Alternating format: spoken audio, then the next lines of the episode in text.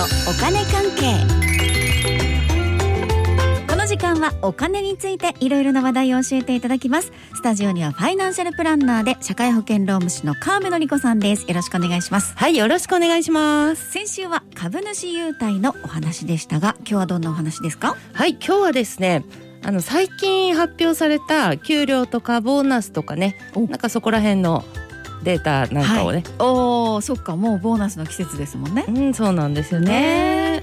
まあでもねボーナスの話の前に給料のお話ししようかなと思いましてね、はい、で厚生労働省毎月勤労統計っていうのがねありまして、はい、10月分が発表されました、うん、でその中の現金給与総額っていうのがねありましてね、はい、で時間内時間外給与合わせたっていう、うん、まあ給料ですね。月給ですよね、うん、それがねあの前年同月比、はい、1.8%増ということですね。えー、うん、給料増えてるんですか？なんとなく減ってるっていうイメージだったんですけど。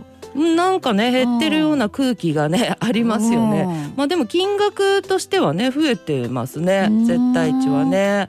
まあでもねあの物価が上がってるじゃないですか。はい。だから給料の数字は上がっても、うん、でも出ていくものがね、うんうん、あの高くなってれば実質賃金っていうのは上がってるとは限らないんですよ。はい。ということで実質賃金っていうデータもあるのでそっちも紹介します。はい、実質賃金は前年比2.6%やっぱり減なんですよね。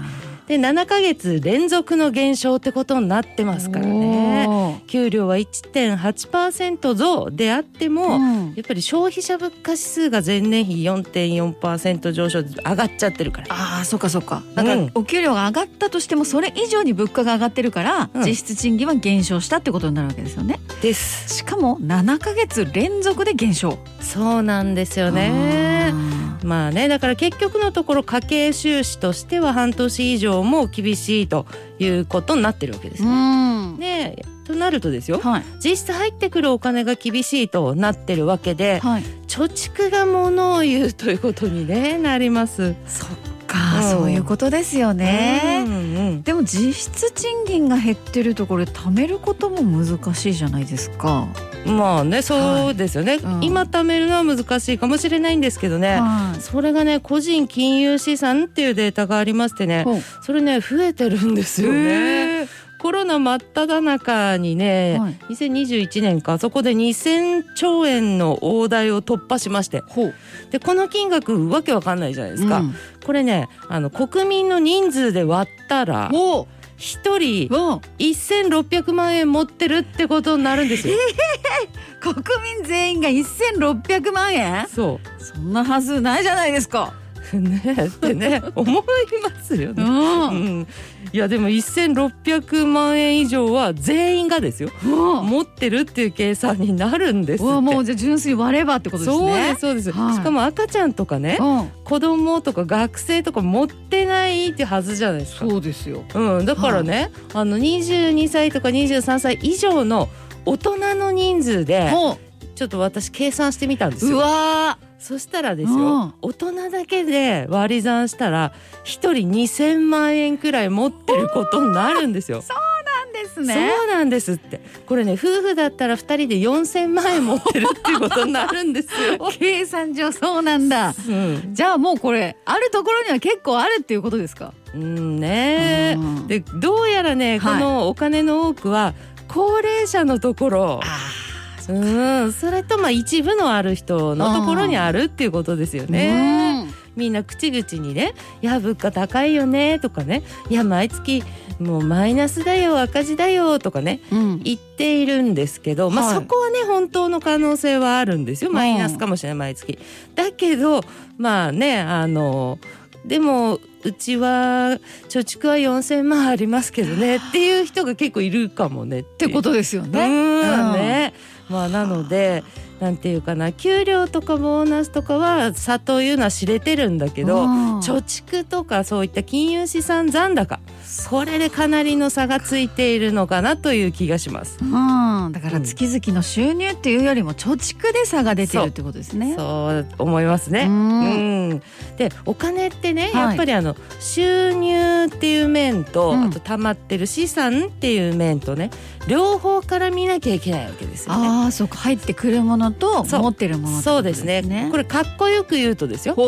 フローとストックっていうんです。そう。収入がフロー、で資産がストック。フローストック両面でお願いします。わフローストックね、うん、まあ言われてみればでもそうですよね、うん、収入がどんなに高くても例えば全部使っちゃったら貯蓄ってゼロですからね。そうです。それってお金持ちですかって気もしますもんね。ね本当そう思いますよね、うん、どちらかというと、はい、収入が高くてねバンバンバンバン高いものをこう買ってパパパパね、うん、全部なくしちゃっていてそして貯蓄とかがゼロっていう人よりも、うん、まあ、収入は普通で生活も普通だけど貯蓄とか、まあ、そういった資産金融資産が多いよって人の方が、お金持ちって気しません？持ってるしね、はい、お金持ち、うん、私はそう思うんですけどね、はい、どう思います？私もそう思います。そっちの方がお金持ち、うん、はい、ですよね、うんうんうん、でラストはボーナスのデータ。そういうことになりますよ。そういう季節ですしね,、はい、ね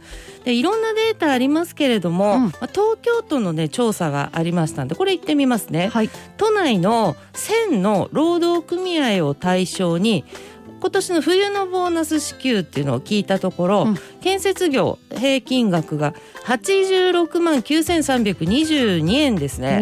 でこれね平均年齢が38.2歳ということですね。これね従業員1,000人以上で、うん、うんと88万円だがということで299人が少しこう人数がね少ない会社。少ない会社はい、うんうんそうそうそう。それでも60万円ということですよ、うん、えなかなかじゃないですかうん、まあ我々ねボーナスとかないしね。そうなんだ。うんうんうん、ボンっていいですね。ねボンってね。ボンってくるわけでしょ。すごいよな。いいな。ね。うん、はい。いやでもねこれね、うん、あの労働組合って私言いましたよね、はい、労働組合がある会社のデータですからということは規模もそれなりにね大きいかなと思いますしね。はい、ということでねもう少し小さい会社も含めたデータっていうのがありましたんでね、はい、紹介します。みずほリサーチテクノロジーズ株式会社、うん、今年の冬のねボーナス予測という調査ですね。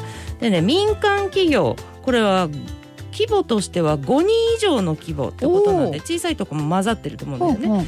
でね、うんと2022年冬の1人当たりボーナス支給額は、うん前年比1.2%増加の見通しということで38万5538万円前後の想定ということですね。ね、うん、ということでボーナスもねもちろんこれも嬉しいけど、うん、差としてはあると思いません？そうですね。結構ありますね。ねさっきの人とね、うん、80万円台の人と、ね、そうそうそうそうそう。万円台。そうなんですよね、0円っていう会社もたくさんありますし。ああそうか。そうなんですよね。ということでね、はい。まあ結構出たっていう方は、うん、ぜひとも意識的にね、うん、お金を使っていただくようにお願いしたいしね、うん、そうでない方は、ボーナスないよってことをちゃんと理解して、ある人が世の中にいるんだということを理解して。そうですね、認識として置いておくそうですね。いうことですね。はい、はいボーナスの季節ですね。ということでデータいろいろ発表していただきました。ファイナンシャルプランナーで社会保険労務士の川辺典子さんありがとうございました。はいありがとうございました。